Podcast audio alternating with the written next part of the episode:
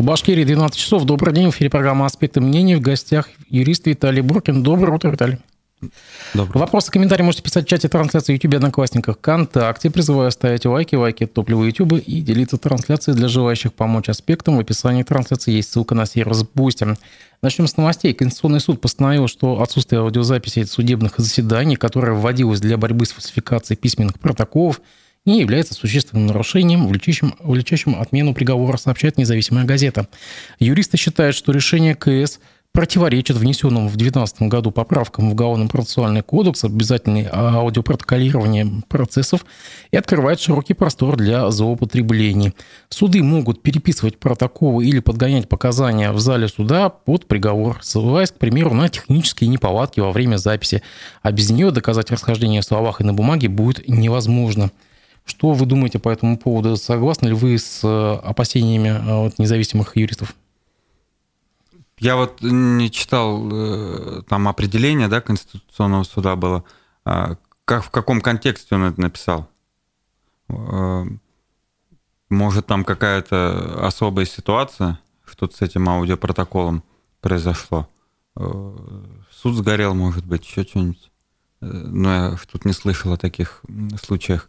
А вообще, если он э, написал это безотносительно конкретному случаю, безотносительно какому-то экстраординарному э, случаю, то это, конечно, очень плохо. Э, никто не будет разбираться теперь с нормами Уголовно-процессуального кодекса, а будут уничтожать аудиофайлы. В общем-то, это у нас и происходит. Очень часто выясняется, что секретарь забыл включить, нажать кнопку. Секретарю потом замечание объявили, аудиопротокола нет. То есть бардак полнейший. А, потому как судьи просто не умеют работать э, по цивилизованным стандартам. А, абсолютно правильно вот вы процитировали кого-то из юристов, да?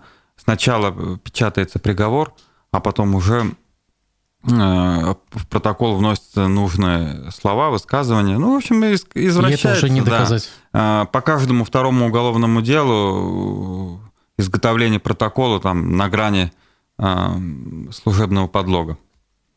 Плюс э, давно еще, лет 15, наверное, назад, один известный адвокат из Ставрополя Гаспарян – серьезный адвокат, очень поднял интересный вопрос, очень правильный вопрос. А, сначала изготавливается протокол по закону, а потом уже изготавливается через несколько суток, э, я вот все время забываю, трое суток или пять суток, э, протокол судебного заседания. Но тогда возникает вопрос, его адвокат правильно поставил, а на основании чего изготавливается приговор, если еще нет готового э, протокола?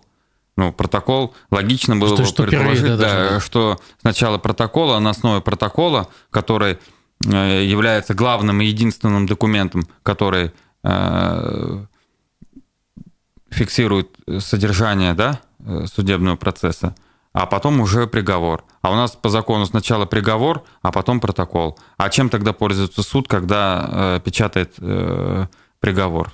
Какими-то записками своими, своими э, интерпретациями, да, то есть, э, то есть по сути, э, норма нелогичная и, по сути, антиконституционная. Ну вот мы только недавно, на самом деле, привыкли к этому атрибуту микрофону на столе судьи, рядом с этим молоточком, да, и, собственно говоря, и микрофон, и у остальных э, сторон, да, по делу. А вообще на деле помогает эта аудиозапись? В вашей практике когда-нибудь это пригождалось? Или э, ваша коллега кто-нибудь запрашивал эту аудиозапись, прислушивал, может? Я потому что знаю, что многие адвокаты свою аудиозапись ведут, свой диктофон ставят. Э, вот, кстати, есть такое понятие, как про э, изготовление протокола судебного заседания по частям.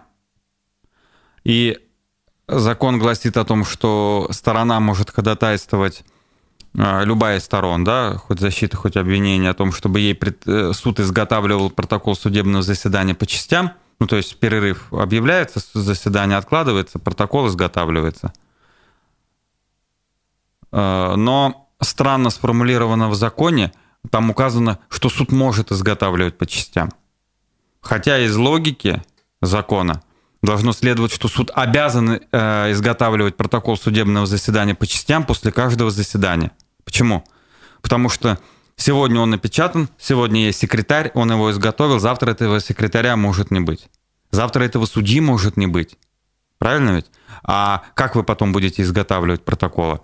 А у нас закон говорит о том, что по ходатайству сторон суд может изготавливать протокол. Суды очень часто в этом отказывают в представлении протокола судебного заседания по частям. Но Конституционный суд уже, по-моему, трижды за последние лет 15 признал, что э, интерпретировать эту норму УПК надо как обязанность суда, если поступит что-то ходатайство, изготавливать протокол судебного заседания по частям. Ну вот вам лично аудиозапись когда-нибудь пригождалась? Э, мне ни разу эта аудиозапись, э, по-моему, не пригождалась, потому что у меня ни один судебный процесс не шел, пока мне суд не выдавал протокол судебного заседания по частям. И это э, нонсенс заканчивать судебный процесс защите, да, да хоть кому, хоть защите, хоть обвинение, не имея перед собой протокола судебного заседания. Правильно? К прениям как готовиться? Э, прения должны быть позиции как обвинителя, как, так и защиты должны основываться на протоколе. А если у тебя протокола нет, как ты можешь готовиться? Никак. И я не припомню, чтобы вот у меня остро стоял вопрос когда-то об аудиозаписи. А, суды мне, по крайней мере, я не, не сталкивался ни с одним случаем, чтобы мне отказывали. Пару раз пытались отказывать. А, с помощью там нехитрых способов можно а, саботировать судебный процесс. Ну и, в общем-то, э, доходил до того, что протокол выдавали. Э, и, как правило, когда протокол выдавали по частям, то там было все верно изложено. До аудиозаписи дело не доходило. А вот пару лет назад э, я столкнулся с некоторыми случаями, когда я уже консультировал просто людей, сам я не защищал, консультировал, вот сталкивался, э, что вот была война относительно этой аудиозаписи, то еще раз говорю, кнопку, оказывается, ага. секретарь забыл нажать, то, ну, то какие-то манипуляции, какие-то, манипуляции, какие-то ага. недоразумения происходили и исчезал аудиопротокол. Вообще это основание для отмены приговора, естественно, стопроцентное. Ну, это все к вопросу о дисциплине э, судопроизводства. А вот если вот ранжировать, допустим, из наших 8, 8 уфимских э, судов, ну, если мы берем уфимские районы, да, как, как, какой вы рейтинг построите? Где хуже всего с этим дела, э, с дисциплиной судопроизводства, а где лучше? Какой вы суд можете отметить? Как самый э, с плюсом и как самый с минусом? Не, не могу сказать. От конкретных судей зависит. Там от, от конкретных судей зависит. Я, я, я не могу никакого рейтинга выстроить. Везде mm. есть, в общем-то, и относительно дисциплины, везде есть и бардак определенный. Вот сейчас э, по делу Войцеха, например, а, кстати, очень интересный аспект. А, журналисты с этим постоянно сталкиваются, а, не знают, как защитить свои права. У нас ведь э, аудио видеозапись э, судебного процесса по уголовному делу, если процесс открытый, может вести любой присутствующий. Ну, то есть в том числе и СМИ. А, но с разрешения. Естественно, с разрешения, с, с разрешения. Но дело в том, что дело в том, что а, как пленум Верховного суда а, истолковал вообще нормы закона, суд не может, не имеет права отказать в видеозаписи, если нет препятствий. А в открытом судебном заседании их не может быть. Правильно? Ну, потому что в противном случае процесс закрывается. Либо закрыт, либо открыт. Ну, мы а, видим, что да. закрыт процесс не, не проблема. Э, нет, ну, на самом деле не все так просто. Это уж по совсем там таким э, по политическим делам это исключение. В основном они в основном открытые, да, когда дело не касается э, преступлений против половой неприкосновенности, да, там и гостайны, в основном они открытые. И э, судья Булатова, которая рассматривает дело Войцеха, она не просто не рассмотрела ходатайство присутствующего о том, э, можно ли видео вести или нельзя. Она просто выгнала присутствующего. Ну, то есть это... А это так, спорить как-то можно? А это не просто оспорить, это вообще является основанием, я считаю, для строгого наказания судьи. А, насколько мне известно, присутствующий подал в квалификационную коллегию судей э, а жалобу. Кто это, кто это был, не знаете? Кто подал? Ну, естественно, знаю, как не знаю. Галямов Артур, угу. мой соратник ближайший, подал угу. жалобу в квалификационную коллегию судей. Мы будем обязательно а, отслеживать и сообщать общественности угу. о том, что у нас э, решила квалификационная коллегия судей. Это просто проявление какого-то вопиющее проявление правового нигилизма. Mm. То есть э, придумай, э, ладно, какое-то обоснование да, для отказа, но не рассматривать ходатайство и при э, том, что услышал это ходатайство, сразу выгонять присутствующего, ну, это произвол полнейший. Вы уже затронули дело адвоката Александра Войцеха. Я напомню нашим слушателям, что Александр Войцех находится сейчас в СИЗО э, по обвинению в мошенничестве с э, выдачей э, кредита. Что сейчас с этим делом и какую, какую роль в этом деле сыграл банк ВТБ? Я знаю, что недавно вы направили письмо в правление банка ВТБ по поводу этого дела. Без банка ВТБ не могло состояться этого уголовного дела беспредельного. А, дело в том, что Войцех а, имел хорошую кредитную историю и один или два раза уже кредитовался в банке ВТБ.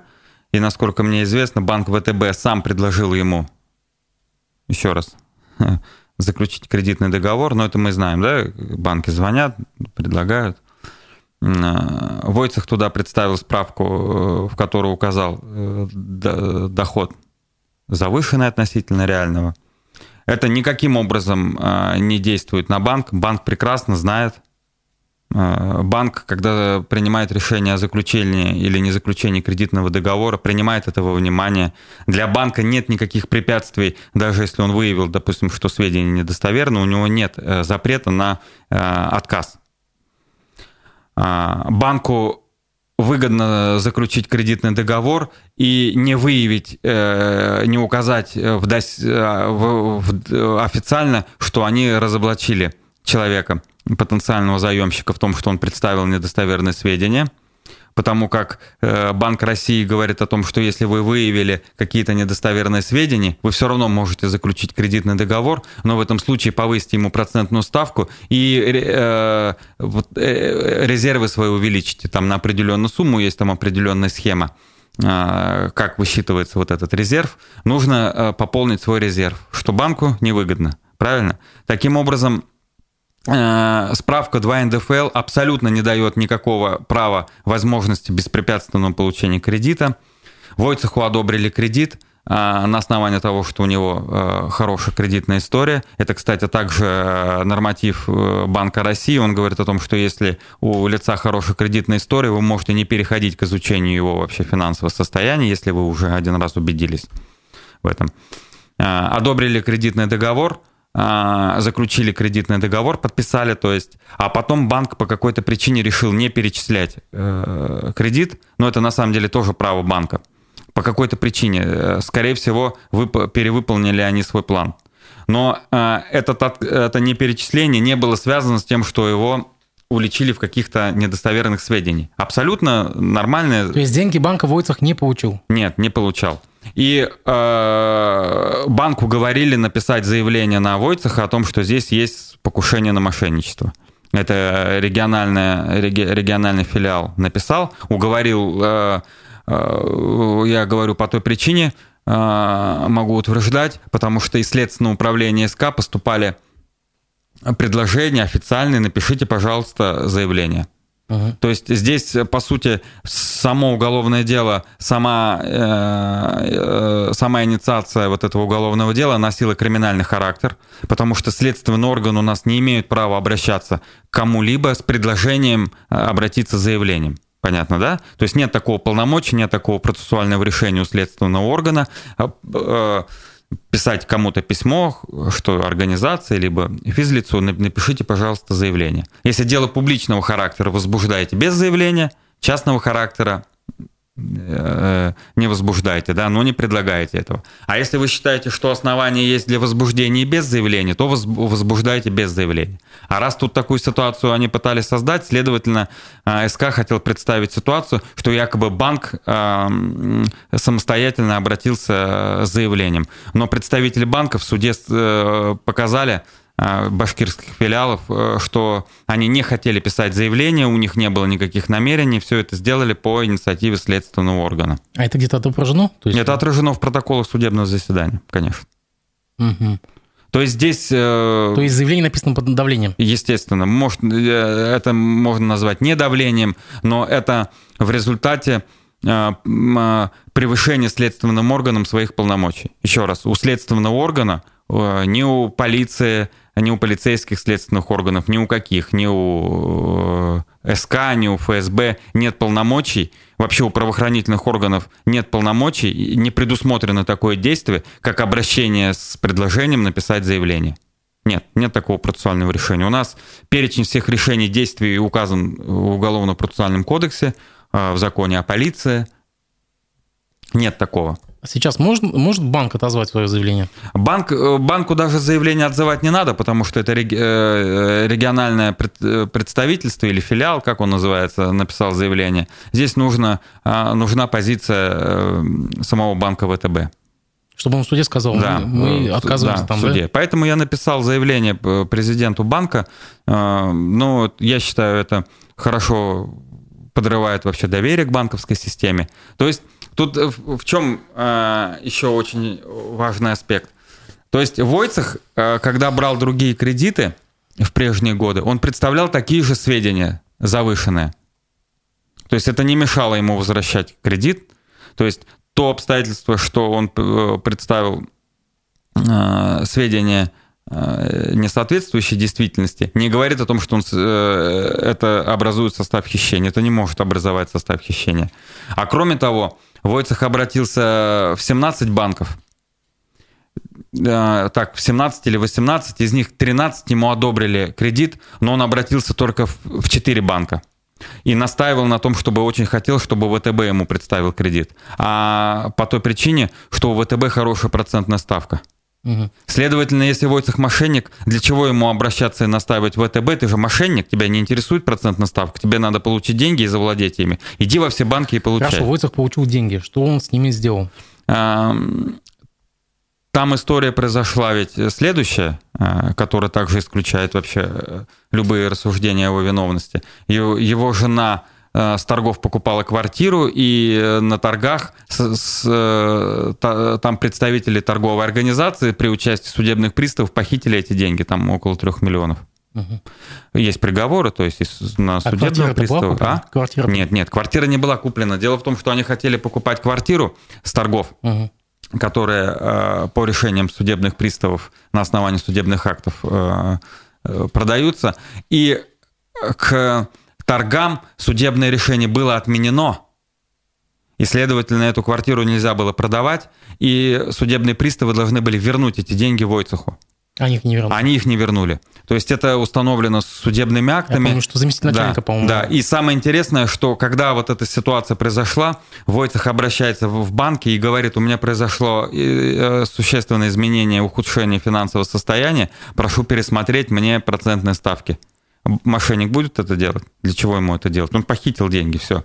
И э, а это также обращение говорит о том, что банки по нормативам Банка России, когда поступает такое обращение от э, заемщика, они еще раз проверяют его финансовое состояние, и при необходимости могут также подать иск о расторжении кредитного договора, если увидели, что что-то было не так э, с информацией заемщика. Но... на сегодняшний день служба судебных приставов вернула деньги?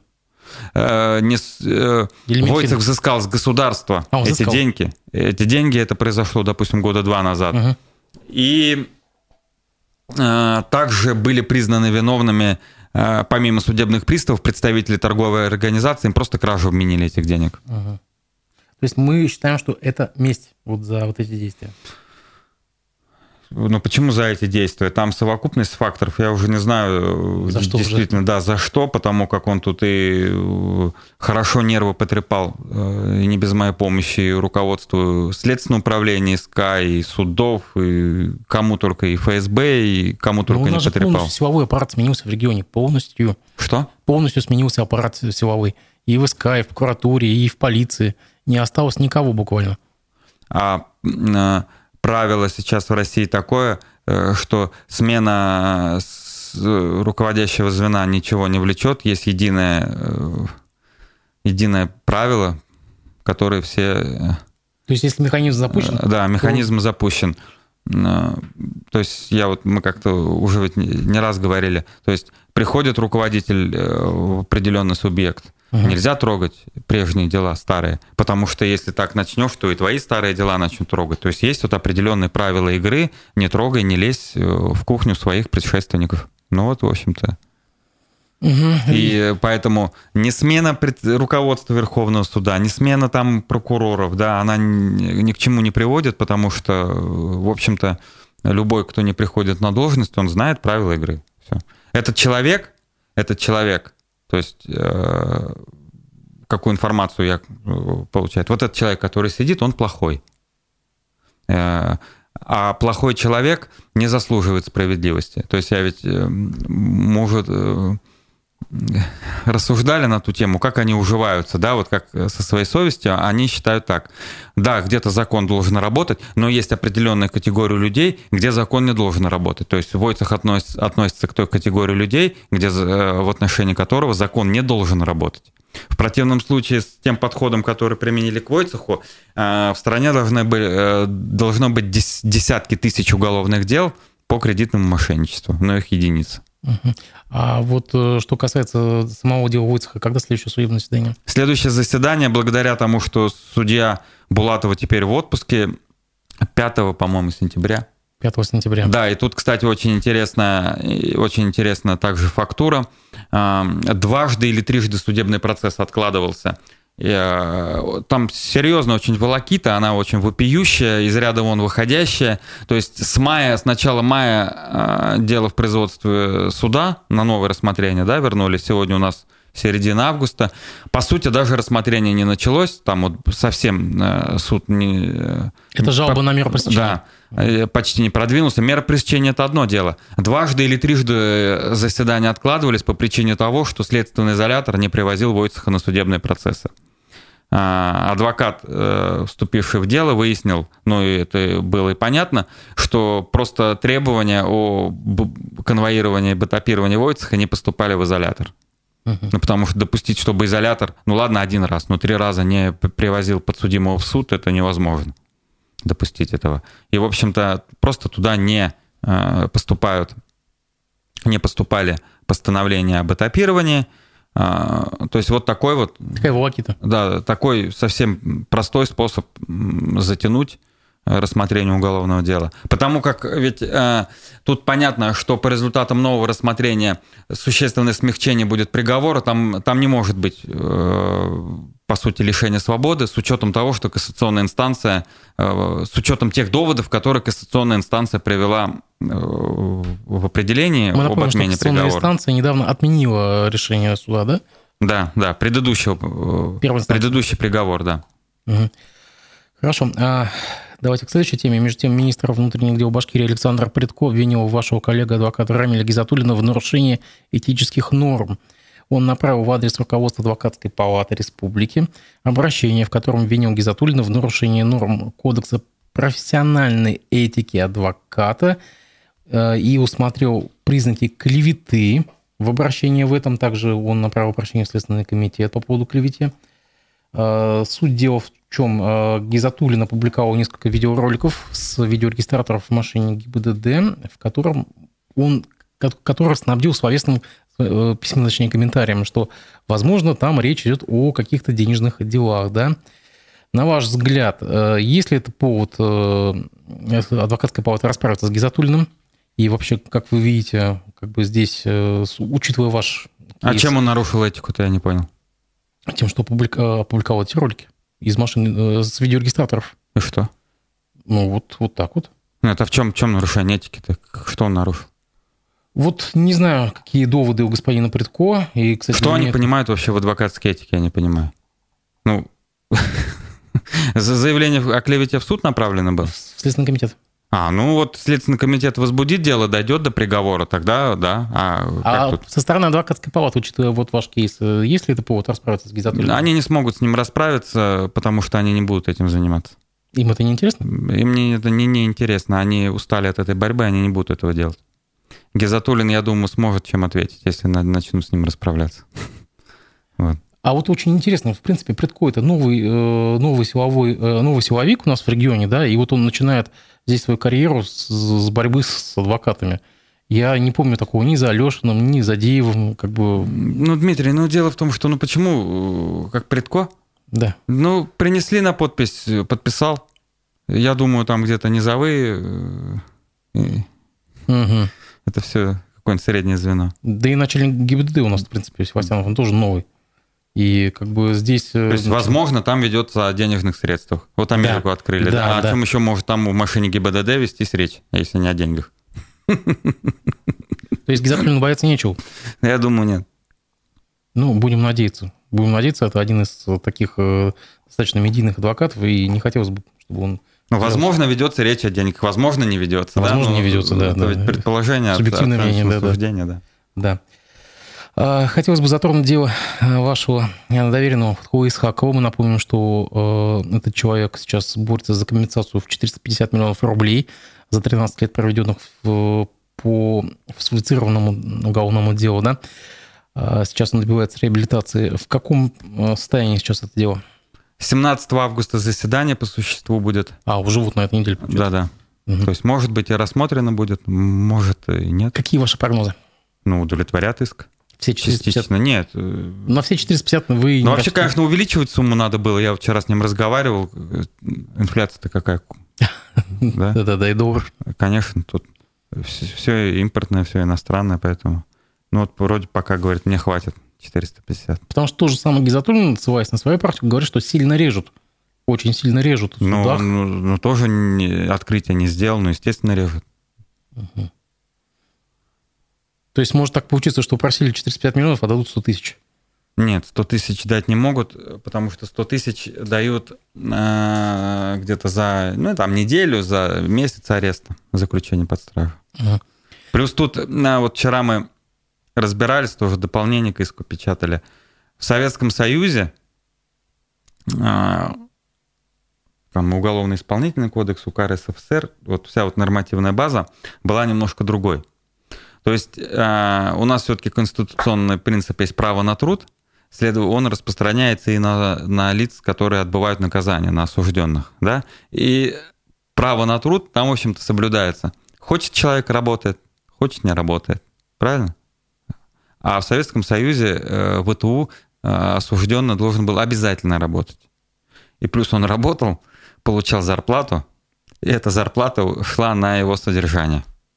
То есть Фатхула Исхаков, мало того, что не... Ну, то есть, э, понятно, да, что все осужденные в Советском Союзе за свой счет там находились, а Исхаков еще и невиновный за свой счет там находился. Плюс э, какое-то время он там работал на лакокраске, то есть он не выбирает вообще вид производства, он работал на вредном производстве определенное время за свой счет, будучи незаконно осужденным. Ну, то есть то есть вы вот в сумму компенсации хотите включить вот, вот это ну, за вредность? Это, и... это является э, фактором, который тоже влияет, должен влиять на размер компенсации. И потом, ну, к примеру, вот э, за год незаконной отсидки суды в России, ну, где-то 2-3 миллиона назначают. Но год отсидки и 13 лет не должны отличаться только тем, что э, суммы, просто, суммы, да. суммы должны складываться, да? А, вернее, умножаться. Дело в том, что один или два года отсидки человек не так еще выпадает из социума, да, а 13 лет все. То есть он, по сути, в одну, да, в одну эпоху сел, а вышел вообще уже... То есть в 59 году он его э, осудили, задержали в мае 59 года, он вышел в 73-м. По сути, э, вообще в другую эпоху попал. Есть э, он лишился почти всего. Он, это лучшие годы его, да, с 22 лет до 36. У него в это время ушли родители, у него ушла жена. Он, и, причем, э, ни разу не, э, не видел их, свидания ему не разрешали ни жену, ни родителей не видел. Он последний раз их видел вот в на преддверии. В пред... Да, может, на суде, я вот не помню, да, либо на суде, либо в преддверии задержания. Не, не допускаю, что, по-моему, на суде их даже не было. А, ну вот, он лишился, в общем-то, всех э, благ, которые... Всех прав. Всех прав, всех благ, а потом... А потом интересно, то есть в Советском Союзе также по нормам Уголовного э, кодекса РСФСР, который действовал до 96 года, а, по, для лиц, которые были осуждены по особо тяжким преступлениям, категория АУ Исхакова особо тяжкое преступление, не подразумевалось э, погашение судимости по стечении определенного срока. То есть по всем остальным категориям предусматривалось, а по особо тяжким Э, по особо тяжким преступлениям должно было пройти 8 лет, и суд еще потом решает, можно ли снять судим, погасить судимость или нет. То есть тут даже не о досрочном, э, не о досрочной снятии судимости речь, а просто о погашении. То есть у нас вот э, по Уголовному кодексу России по, по истечении определенного срока автоматически гасится, погашается судимость. В Советском Союзе этого не было – Следовательно, Исхаков был судимым до вступления в законную силу, до вступления в действие Уголовного кодекса России. Он вступил 1 э, июня, если не ошибаюсь, 1996 года. То есть до 1 июня 1996 года Исхаков был судимым со всеми ограничениями, которые государство налагало, э, со всеми поражениями в правах, которые были для судимых. Вот такой. То есть он не мог не э, устроиться ни в органы государственной власти на соответствующей должности, не мог стать ни адвокатом. Ну, то есть поражение в правах, да? Поражение в правах было, ну, такое серьезное. Если сумма компенсации не устроит, э, намерены ли вы дальше э, судебную тяжбу?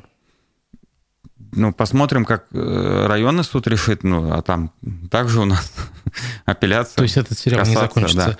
Да. Вот смотрите, а вот в беседе с вашим доверителем, что он говорит? Вот получив деньги, что он дальше намерен делать? Он на этом успокоится? Уже все получит как бы удовлетворение, успокоение? Ну, я Или не знаю. что? Я не знаю. Дело в том, что он очень зол на э, региональных представителей прокуратуры. Ну, это уже на нынешнем, судов, да, да, да. да. Особенно на, шестой, на судьи шестого Конституционного суда. Там, конечно, э, вообще кавка произошла. Когда не... не... Да, когда они э, по сюжету Кавки, вернее.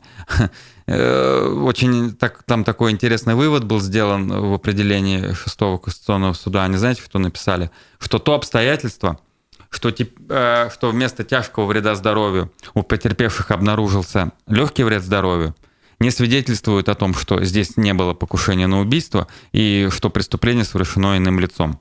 То есть э, по приговору, значит, э, у нас удары топором с, про... с проломлением черепа, а выяснилось, что были, был легкий вред здоровью с порезами, с ранениями, характерными для полезов лезвия. И вот это они считают несущественным обстоятельством. Хотя а по уголовному кодексу это, ну, все знают, э, ну, каждый судья, каждый следователь и прокурор, что покушение на убийство при нанесении травм есть только тогда, когда тяжкий вред здоровью причиняется, жизненные важные органы uh поражаются. Вот, в противном случае нет. Ну, Но... как, как-то он свою злость это будет выражать в чем-то? Я не знаю, ну, я, я не знаю. Я не сторонник того, чтобы писать заявление о привлечении кого-то к ответственности, но это, я считаю, можно это сделать, но это абсолютно бессмысленная э, затея, потому как это тут полсистемы надо выкручивать здесь, поувольнять, ну, повыгонять. Хорошо, будем следить. Я напомню, что 17 августа, получается, да? Да. Это в каком суде? Ленинский районный суд. В Ленинском районном суде. Будем в 11 следить. часов, по-моему. Это ситуация. А между тем, снова э, появилось уголовное дело о смерти роженицы из Нефтекамска Натальи Каримовой. И я напомню, что эта история длится аж с 2019 года. 18 мая 2019 года Каримова обратилась в Нефтекамскую больницу на 34-й неделе беременности. По кушевски-гинекологическому анамнезу врачи отнесли роженицу к высокой степени риска и направили ее в РКБ имени Куватова. Спустя несколько часов, э, которые Наталья провела в дороге, врачи РГБ обнаружили, что ребенок в утробе скончался. Несмотря на явную угрозу э, возникновения гнойно-септических э, осложнений, женщине отказали в госпитализации и отправили обратно в Нефтекамск. В результате состояние женщины сильно ухудшилось, и она скончалась. Решение о направлении роженицы обратно в Нефтекамск приняла замглав врача. Э, я даже назовем ее, это Марина Мухаммадиева. Но так или иначе мы знаем, что э, госпожа Мухаммадиева не пострадала. Собственно говоря, с ней, э, с ней ничего не случилось. По-моему, такого была уволена, да? Насколько я знаю. Почему это дело сейчас снова всплыло? Это ведь опять проделки Войцеха, это уголовное дело, при моем скромном участии. Очень такая запутанная, казалось бы, история. А, долгоиграющая. Это опять, в общем-то, скрываются вот пороки на нашей вот всей этой правоохранительной системы. Э, Мухаммадиеву вменили статью... Халатность. Халатность. Но это декоративная статья, она, по сути, не влечет никаких э, последствий для э, там, обвиняемого, осужденного, потому как там два года срок давности привлечения к ответственности, пока э, все дело идет, срок давности истекает. Ну, в общем-то, э, эта статья не подразумевает никаких э, каких-то санкций серьезных, ничего не подразумевает. Фигурант себя чувствует очень спокойно, очень вольготно и очень часто заканчиваются дела вынесением оправдательных приговоров, потому как необходимо установить первопричину последствий, а это достаточно у нас сделать нелегко. Эм, причинно-следственную связь да, между последствиями и действиями виновного. И вот в достаточно странном виде уголовное дело поступило в суд. А не только потому, что там... Кировский районный суд. Кировский районный суд, халатность. Но при этом э, из того обвинения, которое было написано, э, ну, для любого э, юриста-криминалиста, прежде всего, когда читаешь э, текст обвинения, важно не окончательная его, не, не квалификация содеянного, а то, что написано, каким выводом пришел следственный орган. Так вот, следственный орган пришел к выводам о том, что Мухаммадиева, действуя умышленно, осознавая, что угроза, э, что жизнь находится под угрозой, отказала в госпитализации – там якобы э, не нарушать там каких-то своих статистических данных. Отправила роженицу с мертвым плодом в Нефтекамск, а потом, когда узнала о смерти, начала переписывать бумаги. Ну какая же это халатность, mm. да? То есть там э, черным по белому были описаны умышленные действия. Ну так иначе ее первая инстанция оправдала. Первая инстанция оправдала. Несмотря на то, что, в общем-то, было э, хорошее обоснование того, что дело вот в этом случае это э, яркий пример, вот, классический пример, когда дело надо было возвращать прокурору для организации дополнительного расследования, то есть это мы все обосновали, суд оправдал. Апелляционная инстанция отменила приговор да. оправдательный, направили на новое рассмотрение – очень э, серьезно Войцех подготовился к судебному процессу, и судья э, Бекчурин Азамат э, правильно, да, правильно оценил ситуацию и вернул дело прокурору, где указал, что здесь у вас более тяжкий и состав, вот спустя состав более года, тяжкого преступления. Спустя 4 года после этой трагедии... В конце вменили, вменили как, как, как я и писал, со, как Войцех писал, состав умышленного преступления, тяжкое преступление, оно звучит, это преступление с двойной формой вины, получается, вменили превышение должностных полномочий, которое по неосторожности повлекло смерть человека. То есть это статья 286, часть 3, лет. да, до 10 лет, по-моему, там. А, в общем-то, наконец-то Следственный комитет э, республиканский разобрался в ситуации, да, правильное решение приняли, э, прокурор утвердил обвинительное заключение – и, по-моему, в декабре уголовное дело, что ли, поступило в суд прошлого года. Вот. И вот, к сожалению, оно пока вот у нас... Почему полгода это дело не может начать рассматриваться? А мне вот это очень интересно. Я не знаю ответа на этот вопрос. Этот, э, на это должны ответить органы, наверное, судейск... судейского сообщества. А, якобы там потерпевший подсудимый болеет. Вот. Это является э, препятствием для рассмотрения, как будто суды у нас не знают, как поступать, когда подсудимый болеет. Ага. То есть дело затягивают? Дело, я думаю, дело затягивают. С какой целью? Ну, я думаю, я думаю, что думают, как поступить э, с этой А там какие-то сроки давности есть, может быть? Чтобы... Ну, тут теперь 10 лет угу. по уголовному, по статье, которая относится к категории тяжких преступлений, 10 лет, то есть тут со сроком давности не получится. Причинно-следственная связь здесь не обязательно, потому что превышение, оно само есть превышение, да. Относительно к тому, наступила ли смерть от э, ее, от действий Мухаммадиева, да, То есть третий, квалифицирующий признак, часть третья, тут э, зависит от того, будет ли установлена причинно-следственная связь. Но само превышение, оно не требует доказывания причинно-следственной связи. То есть, по моему мнению, здесь часть первая стопроцентно доказана, а уж э, что там с третьей частью, из-за ее действий, не за ее действий э, наступила смерть. В этом надо, ну, все-таки детально разбираться с заключением эксперта. Когда оно будет э, следующее судебное заседание? Не знаю, я понятия не имею. Тоже не Дело в том, что дело в том, что мне об этом деле, о волоките этого дела сообщил Войцех. Мне стало известно от Войцеха. Ага. То есть вот Войцех у нас находится в изоляторе по выдуманному обвинению, а по уголовному делу, где наступила смерть человека, а, сначала оправдали, а теперь по тяжкому, э, по тяжкому преступлению э, дело не рассматривается, а человек на свободе. есть... Интересно. Интересные перипетии наши судебные, но так или иначе, давайте под завершение. Э, вот что хотел вас спросить. Президент России Владимир Путин на этой неделе наградил орденом Андрея Первозванного председателя Верховного суда Вячеслава Лебедева. 14 августа Лебедев отмечает 80-летие. Орден Андрея Первозванного – это высшая награда в России. Он возглавляет Верховный суд России с декабря 91 до этого года, с 89 -го был председателем Верховного суда РСФСР. То есть он почти с 89 -го года рулит э, самым, самым, самым высшей верховной инстанции судебной. Что за это время можно отметить э, в нашей судебной системе? Какие заслуги господину Лебедеву можно поставить? Что изменилось за это время в судебной системе, какие плюсы и минусы. Ну, вот мы минусы, наверное, уже услышали, там вот, вот эта вот бюрократия, волокита, э, кнопки не включаются у диктофонов, там еще что-то. А какие плюсы можно как бы поставить господину Лебедеву? Вот как он изменил судебную систему в лучшую сторону? Ну, я при старой системе э, не работал и, наверное, не жил, мне сложно сказать. Ну, хотя бы вот последние годы, там, 5-10, что изменилось к лучшему? Сайт есть, газ правосудия.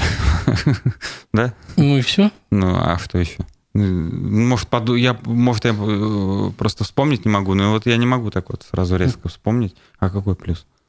Ну, может быть, скорость э, дохождения до ну, Верх... вот Верховного было, суда. Э, я так, я так понимаю, Лебедев принимал участие, да, был инициатором создания кассационных судов про, по экстерриtoriальному принципу, да, окружные, по сути, да. А, но дело в том, что опять это все в профанацию превратилось, да, потому как судьями Кассационного суда стали э, как правило, становятся судьи, выходцы из этого же округа. То есть в шестом Кассационном суде у нас сплошь Татарстан. Я вот, э, это который, мы напомним, в Самаре находится. Да, да, да, да, в Самаре. Ну, в общем... Но, в извините, нам из Самары прислали целого представителя э, ВС Башкирии. Ну вот. В общем, коммуникация на лицо. То есть я это, это во-первых, ну, я думаю, даже если бы с разных регионов, конечно, судьи э, приходили в окружные суды, я думаю, это не, не явилось бы каким-то решающим фактором для изменения ситуации. Для, э, самым главным препятствием, которое э, исключает вообще э, независимость судьи при вынесении приговора, э, является то, то обстоятельство, что судья безнаказанный за вынесение незаконного обвинительного приговора у нас судья не несет ответственности. Хотя мне представляется, тут, конечно, споры, да, как, как оценивать, но два-три отмененных приговора обвинительных должны влечь прекращение полномочий судьи. Угу. Судья не рискует ничем, вынося обвинительный приговор. Почему бы ему не продолжать это делать э, всю жизнь, как, в общем-то, у нас вот делает судья Булатова, если не изменяет память мне, я не нашел в ее биографии ни одного оправдательного приговора. Вот я знаю, что вы недавно были в Татаре, и вы там сталкивались с местной судебной системой, и я так понимаю, что по делу нотариата а, там что хуже? Ну, у меня самые тягостные впечатления остались от, по крайней мере, вот вообще их судоустройства, которое касается рассмотрения административных дел – там истец очень э, боевая девушка, доказала там такой, такое переплетение, там такой спрут родственных связей э, между не просто судьями разных инстанций, даже, даже да, с, с участниками, с участниками процесса, да, с, с противной стороны нотариата. И в кассации, которую мы, к сожалению, проиграли, ну, проиграли, в общем-то, ожидаемо, так как я уже озвучил ту причину. А, допустим, зампредседателя шестого Конституционного суда из Татарстана. Вот. А, и представитель нотариальной палаты, адвокат, сказал, что, говорит, тут вопрос подняли, кто женат, не женат, у нас везде кто-то на ком-то женат. То есть, то есть это... Кумовство. Да, кумовство. Ну, и, и тут, конечно, надо было поспорить с ним. Сторона истца, представители стороны э, истца не имеют родственных связей с судьями из Татарстана, а только, только противная. Вот. И, а это не повод ли... Э, там не, не просто повод, там были стопроцентные основания, стопроцентное основание как для там, полного отвода, для изменения территориальной подсудности. Судебная практика есть. А, кстати, относительно плюсов. Вот, вот, эм, пошла судебная практика э, последние годы, где, где э, э, суды стали широко расширительно толковать основания для вот э, изменения территориальной подсудности, для отвода всего состава суда, не только при наличии явных, допустим, у нас ведь есть стопроцентное основание для э, отвода, да, там э, ранее участвовал в рассмотрении этого дела, был там следователем, специалистом, экспертом и так далее в этом деле, а также норма гласит, в общем, во всех видах уголовно-процессуального закона, во всех уголовно-процессуальных кодексах, а также иные основания а, считать, что суд может быть заинтересован лично или косвенно в исходе дела. И, в общем, суды, Верховный суд пошел по такому пути, что даже какое-то какой-то намек на небеспристрастность, то есть э,